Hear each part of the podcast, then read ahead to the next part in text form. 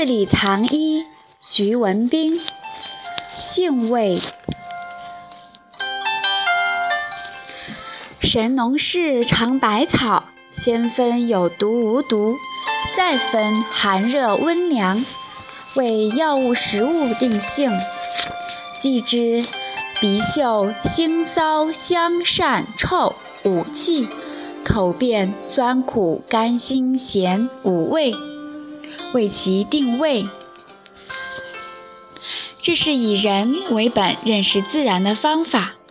根据人体对药物的感觉反应，判定药物的性质，就像一束光线穿过三棱镜变成七色一样，化深不可测、纷繁复杂为简单明了，使中药学没有陷于博物学的庞杂钻牛角尖，跟客观事物较劲。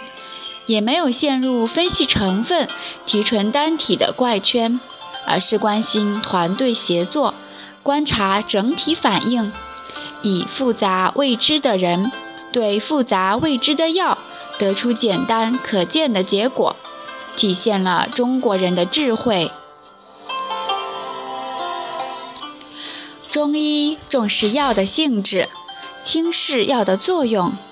因为药性是恒定不变的，而药效则是因人因时因地改变的。察其性而知其用，了解掌握了药物性质，就会预测在不同病理条件下的药物作用，同时也避免了为了追求明确药效而去发现制造剧毒药物。所谓。用药如用兵，用药和用兵是同一个道理。就像我们知道了麻黄的性热、味辛的性质以后，碰到外感风寒、高烧体痛的病人，可用它发汗解表止痛；遇到内聚阴毒、疮口破溃的病人，可用它通阳活血。碰到风寒束肺、哮鸣咳喘的病人，可用它宣肺平喘；碰到水湿内停、水肿的病人，可以用它来提壶揭盖、通利水道；而在诸如出血、自汗、气血上冲、咽喉肿痛的状态下，是绝对不用麻黄的。遗憾的是。现代中医盲目跟从西医的理论，舍弃传统理论的精华，忽视药性，盲目追求确切药效。中药教材按功效分类：发汗、泻下、利水、活血、止血、涌吐等，去性存用。这样教学，要么就是否定中药疗效，要么就是无毒变成有毒。小毒变成大毒，这么发展中医中药，就是毁灭中医中药。性就是指药物的寒热性质，或使人热，或使人冷。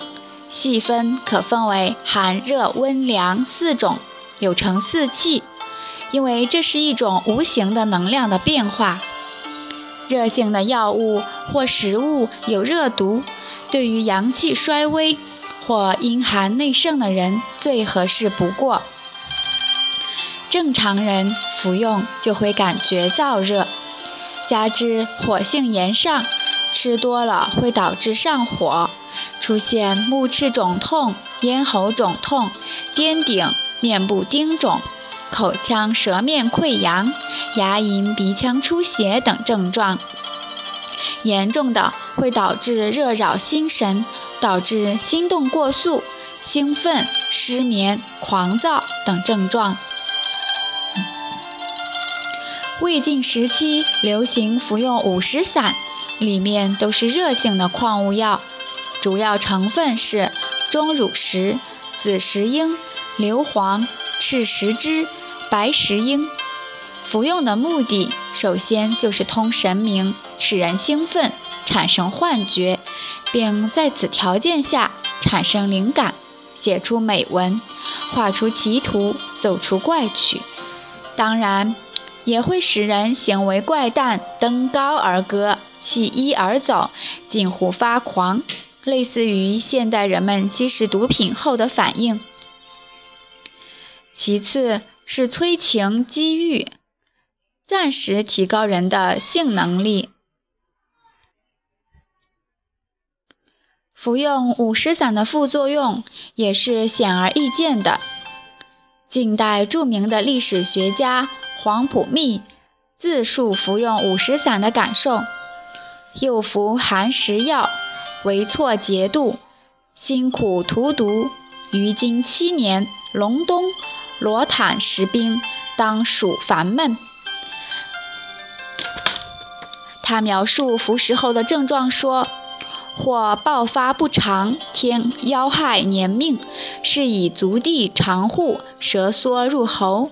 东海王良夫，痈疮现背，龙溪心长续，肌肉溃烂。蜀郡赵公烈，钟表六散，系寒食散之所为也。热性的食物有鸡肉、羊肉、狗肉、辣椒、花椒、芥末、白酒等；药物有乌头、附子、细辛、麻黄、人参、当归、大小茴香、吴茱萸、硫磺。目前，儿童反复发作的扁桃体脓肿和性早熟，就和孩子经常食用鸡肉有关。外加冰镇碳酸饮料的郁闷、郁闭，极其容易导致热毒内攻。目前养鸡采取封闭饲养、人工配置饲料，外加灯光照射、注射激素，促进鸡的生长，更是加重了鸡的热性、毒性。禽流感就是热毒郁积的结果。人吃了这样的鸡肉，不中热毒才怪。还有目前流行的所谓药膳，用当归炖鸡，吃的人们口鼻流血。他们完全不知这样吃是热上加热，而中国人从来都是用阴寒的蘑菇来炖鸡。寒性的药物本身具有寒毒，用来平衡热毒，正常人吃了难免损伤正气。很多抗菌素多属于这一类型，退热抗感染效果明显，但是对肾功能、肠道正常菌群的伤害也显而易见。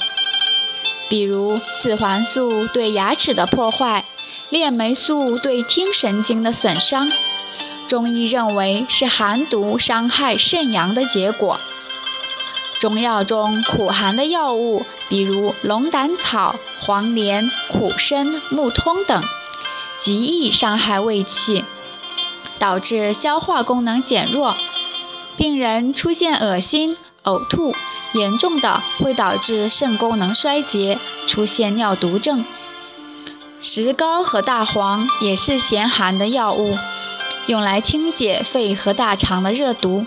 使用不当的话，就会导致泄泻不止、呼吸衰竭的症状。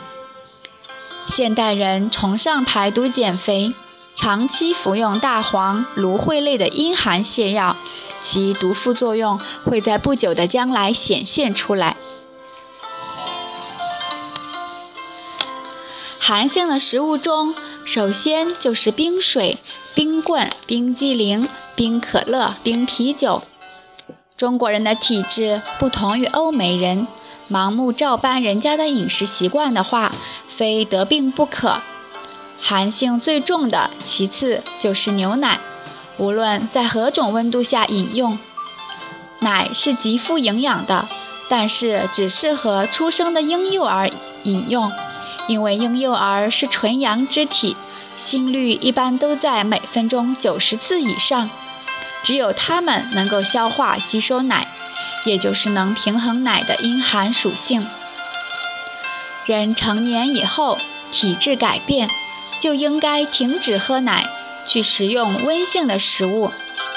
但是在所谓的科学，其实是商业利益的聒噪下，鼓噪下，人们只看到了牛奶有营养的一面，忘记了自己能否消化吸收的一面。很多人喝完牛奶会出现腹泻或者胀气，西医说是乳糖不耐受，中医则认为是阳虚不能胜阴寒。只要在煎煮牛奶时加些热性药物，比如必拔、高良姜、桂皮，就能解决问题。不能消化，拉出去还算幸运；有的人不能消化，一味储存，喝完了也没感觉，结果阴寒在体内积聚，导致糖尿病、肥胖症等一系列疾病的发作。鸡蛋也是阴寒属性，对于阴液不足、失眠、低热的病人，古人用生鸡子黄搅入药液服用，滋阴养心。但是对于阳气不足或者是阴寒内盛的人来讲，鸡蛋就无异于毒药。有的人对鸡蛋过敏，吃完了就腹痛腹泻，有的会呕吐。但是有的人吃煮鸡蛋过敏，吃煎鸡蛋就没事，这就说明必须用火热的烹制或加入热性的佐料来平衡鸡蛋的阴寒，才有利于人体的吸收。比如中国人习惯用葱花、香椿、韭菜摊煎鸡蛋，外国人也习惯在煎鸡蛋上撒黑胡椒面。都是一样的道理。味，一是指气味，是人通过嗅觉对食物、药物的基本辨别；一是指滋味，是人通过口舌品尝的感觉。神农尝百草用的就是这种方法。同判定药性一样，味也是以人为本的主观指标。同样把纷繁复杂的药物、食物变得简单明了。中药大多数是在有毒无毒之间，有偏性，但是不剧烈；有寒热之分，但是不足以影响全身，而能作用于特定的脏腑器官，使之动或使之静，使之寒或使之热。古人通过细致入微的体验观察，总结出中药学的归经理论，也就是气味不同的药物会分别作用于不同脏腑器官。本篇先说说嗅觉的味道。俗话说：“葱辣鼻子，蒜辣心，芥末辣得鬼抽筋。”同样是辛辣的食物，对人的器官的影响是不一样的。葱闻起来很香，吃起来不辣。大病初愈的人往往想吃一碗葱花面，部队的病号房饭就是这个。但是切葱的时候，往往会让人涕泪横流、喷嚏连连。中医认为，葱性热耐寒，故有“冻不死的葱，饿不死的兵”一说。气味辛香，上能通督脉，散寒开窍。下能通人脉，涌出唾液、眼泪、胃液。做饭的时候放葱，除了能唤醒食欲，还可以平衡食物的阴寒属性，也能掩盖肉类腥臊的味道。由于葱过于辛香走串，所以不宜煎炒时间太长。中医在治疗抢救危重病人的时候。也用葱白作为药物，《伤寒论》载，治疗少阴病、萎靡不振、昏昏欲睡、脉微细、兼有下痢的病人，用白通汤。主要药物就是葱白四茎，加上生附子和干姜。葱白的作用是通督脉、醒神开窍。如果病人力不止、厥逆无脉、干呕。烦，也就是虚阳外郁，就是用白通加猪胆之汤。普通病人受寒感冒，出现轻微的发热、疼痛症状，可以将葱白切碎煎煮，加点红糖热服，以汗出热退为效。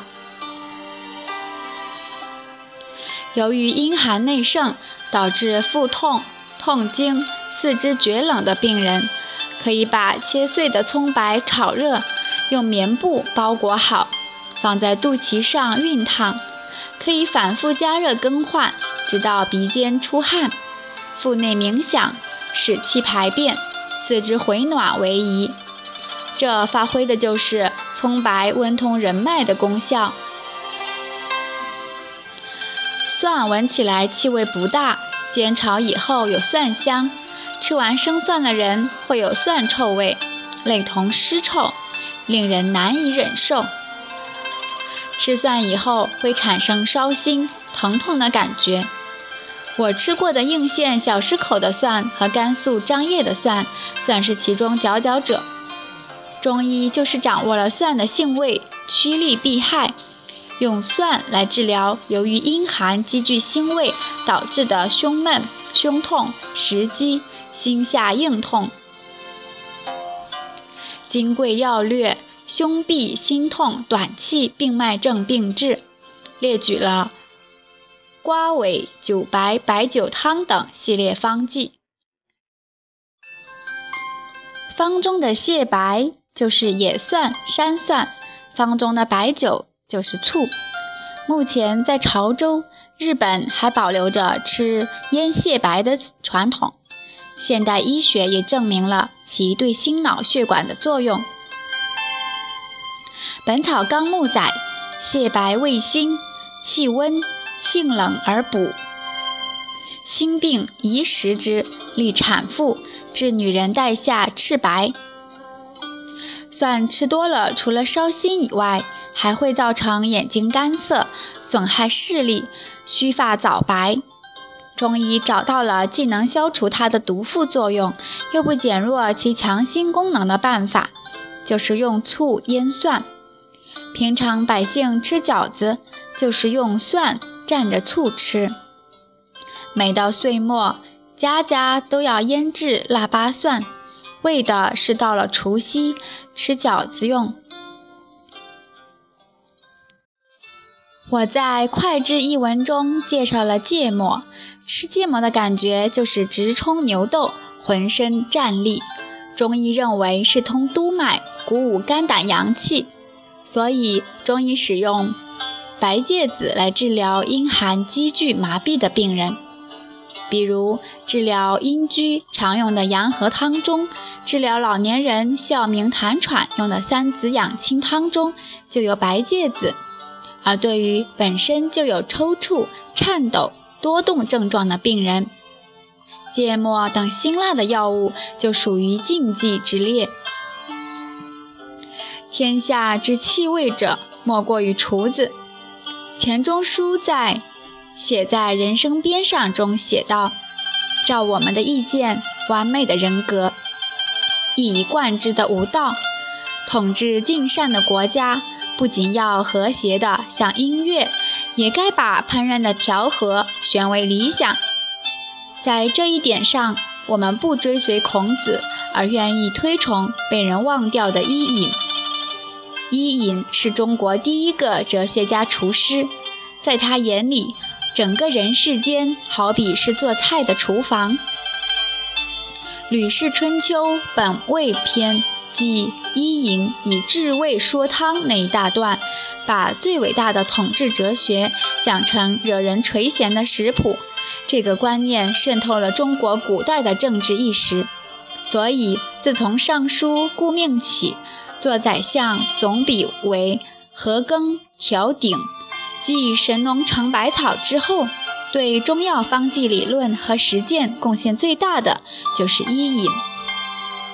这位厨子出身的开国宰相撰写的《汤液经法》，严格按照四气五味、君臣佐使配伍原则设立了经方，迄今还在被我们使用。《吕氏春秋·本味篇》记载了当年伊尹与汤王由谈烹小鲜而论治天下的精彩对话。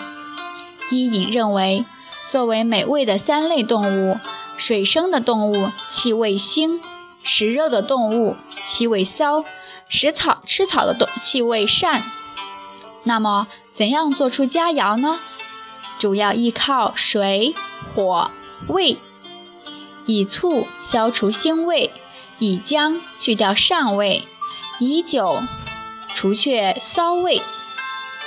调味的时候要平衡甘淡、酸涩、苦焦、辛辣、咸鲜。它的组合是有主有助，有繁琐牵制，有烘托陪衬。根据鼎中的变化，掌握火候，把握调料搁放的先后次序和量的多寡，才能获得久而不败、熟而不烂、甜而不腻、酸而不涩、咸而。齁，腥而不散，淡而不寡的美味佳肴。从调味开始，谈到各种美食，最终告诉商汤，要吃到这些美食，就要有良马勇士开土疆土，成为天子。气味学说不仅在治疗，而且在日常预防保健方面有广泛作用。比如在端午节。人们把新鲜的艾叶、菖蒲挂在门口，用其芬芳馨香的气味驱邪逐臭。古人做手术的时候，一般在密闭的房间焚烧苍竹，用来洁净空气。很多少数民族还保留着佩挂香囊的习惯。毅力横行的时候，人们除了吃蒜以外，还随身携带大蒜。如此这般不一而足。普通人口舌能够分辨的味道有十种，那就是酸、涩、焦、苦、甘、淡、辛、辣、咸、鲜。人有天生或训练出来的敏锐的味觉。孔子说过：“知敏之和者，一牙长而知之。”意思是说，齐国的名厨易牙能辨别出两条不同河流的水。国内外都有品酒师，口尝舌辩，就能说出酒的产地、酿制时间。古代神农氏尝百草，伊尹制汤液，都是建立在这种超人的直觉感悟上。既然是主观感觉。味觉就不仅与客观的食物、药物有关系，还与人的身体、情绪、神志有密切的关系。中医讲，舌为心之苗，心不在焉的时候，无论吃什么山珍海味，也是味同嚼蜡的。心情喜悦、饥饿急切的时候，粗茶淡饭、糟糠腐朽，也会让人甘之如饴。相声《珍珠翡翠白玉汤》说的就是这个道理。时过境迁，朱元璋能让做饭的叫花子做出一模一样的饭菜，但是恢复不了当时的身体状态和心境，也就找不到感觉了。心神对味道的感觉也有选择性，随着身体情绪状态的不同而调整。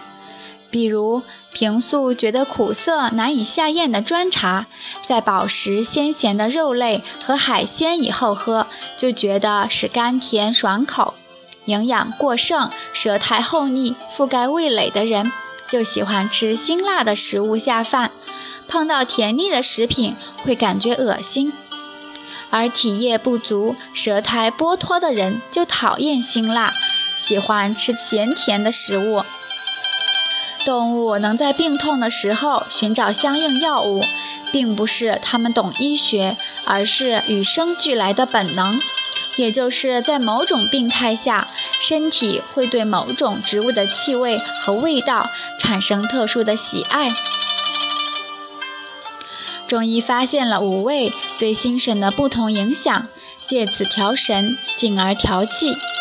中医的五行理论认为，舌尖属心，主咸苦；舌两侧属肝，主辛酸；舌根属肾，主甘苦；舌前中属肺，主咸酸；舌后中属脾，主心肝；现代科学发现，舌面上分布有味蕾，感受甜味的味蕾在舌尖比较多，感受酸味的味蕾在舌的两侧后半部分比较多，感受苦味的味蕾集中在舌头根部，感受咸味的味蕾在舌尖和舌头两侧的前半部分。中医医疗和食疗就是根据不同身体的状态，通过使用不同味道的药物和食物，结合食物和药物寒热温凉的性质，顺应或抑制心神，借此调整脏腑功能、气血运行，以达到五脏平衡和谐的目的。辛辣温热的食物和药物。比如大葱、肉桂、小茴香、白酒、鸡肉等，可以温补肝气，推动肝血，促进消化，抑制吸收。对于手足逆冷、阳痿、经疲、痛经、肥胖、肠胃蠕动迟缓的人最合适。平素喜欢吃甜食的人，应该有意识地增加辛辣。喝牛奶过敏的人喝了就呕吐、腹痛、腹泻；皮肤瘙痒的人在牛奶中加入辛温的碧拔、高良姜就能缓解。而对于兴奋、颤抖、多动、注意力不集中、口干舌燥、盗汗、低烧、腹泻、消瘦的人就是禁忌。酸寒的食物以水果居多，比如梨、苹果、柿子等；大米、薏仁等也属于此类。秋天干燥，最适宜吃，可以滋养肺阴，润泽皮肤、毛发。酸寒的食物或药物还能平抑肝气，软化血管，控制高血压。对于嗜酒、嗜辣的人来讲，应该多吃水果。老百姓吃糖蒜、腊八蒜，就是用酸味平衡，抑制辛辣对口腔黏膜、胃肠道黏膜的刺激。但是如果吃得过量，或者是阴寒体质的人吃，就会导致阴寒内敛积聚，皮肤出现黑斑，胃内出现结石。酸温的食物。比如杏仁、山药、木瓜、米醋、山茱萸、五味子等，经常食用可以止咳生津、生发乌发，也适宜老年人虚喘、大便秘结干燥的。民国名医张锡纯就用一味熟雨粥治疗肺经不足的干咳、虚喘、便秘，可谓食疗佳品。食用时最好清洗干净，带皮连须一起吃，效果最好。甘淡甘甜的饮食最多，首推淡水，没有人能离得开它。古人讲究喝活水，以泉水为最佳，井水、河水、雨水、雪水次之。饮水应当煮沸热饮，喝冰水、碳酸水。只能加重身体的阴寒。目下流行晨起即饮数杯白水的所谓健康疗法，国人体质以虚寒居多，照此饮法，非中水毒不可。水饮不化，在肠胃驻留，削弱消化功能。干淡的水少饮，能补充体液，多了就利尿伤肾。所以，古人在水中加入苦味的茶叶来平衡。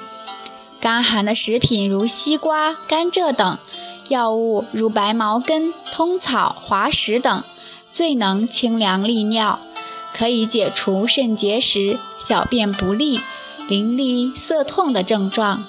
而对于糖尿病等小便过多、失禁、尿床、早泄、带下过多的病人就不适合。甜食吃多了自然伤肾，小孩子吃糖多了会蛀牙，成人会导致骨质疏松。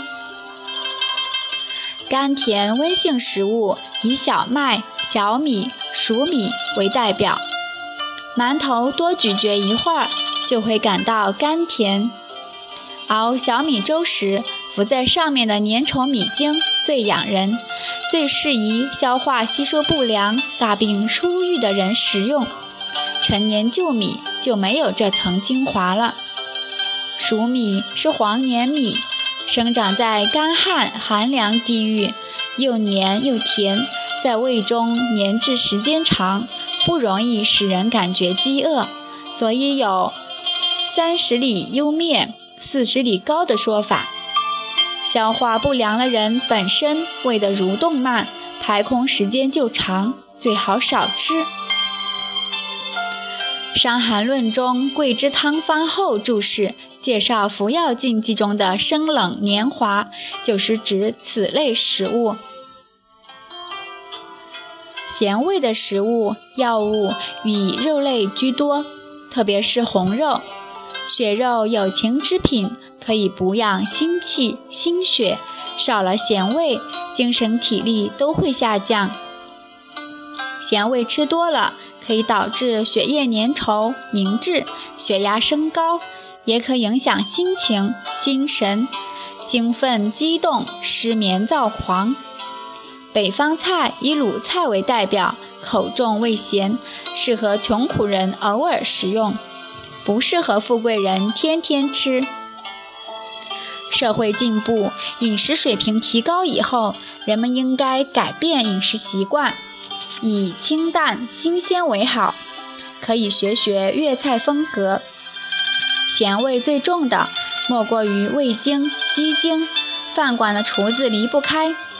很多人吃了会感觉口干舌燥，有的会出现皮肤过敏瘙痒，国外称之为“中国餐馆综合症”。所以以后外出吃饭点菜的时候，别忘了嘱咐一句：别放味精。苦寒的食物以绿色蔬菜居多，苦菜、苦瓜、苦丁茶最典型。药物之中，苦味占了绝大多数。良药苦口利于病，这大概与平时我们饮食中普遍缺乏苦味有关。蔬菜的苦寒性质最适合消化肉食。蒙古人食肉缺乏蔬菜，全靠砖茶来消食化积。蔬菜最好熟食。迷信生吃蔬菜不损失营养的人。其实是以不消化、不吸收为代价的，特别是寒性体质的人，最好清炒蔬菜或用蒜蓉、葱姜炒来平衡寒性。苦味温热性质的食物，首推锅巴、饭焦。老家大同有烤馒头片，是开胃化食的上佳食品。我经常推荐给胃寒、流涎的孩子们吃。吃木炭火烤肉的时候，烤的出现微微焦黑的炭焦，就是消化肉积的佳品。我的朋友感觉奇怪，我平素吃牛排不过一两块，吃烤肉却可以吃十多块，原因就在于此。苦味可以清泻咸肉积滞。中药经常用到焦三仙，就是把山楂、麦芽、神曲炒焦，用来消化肉食积滞。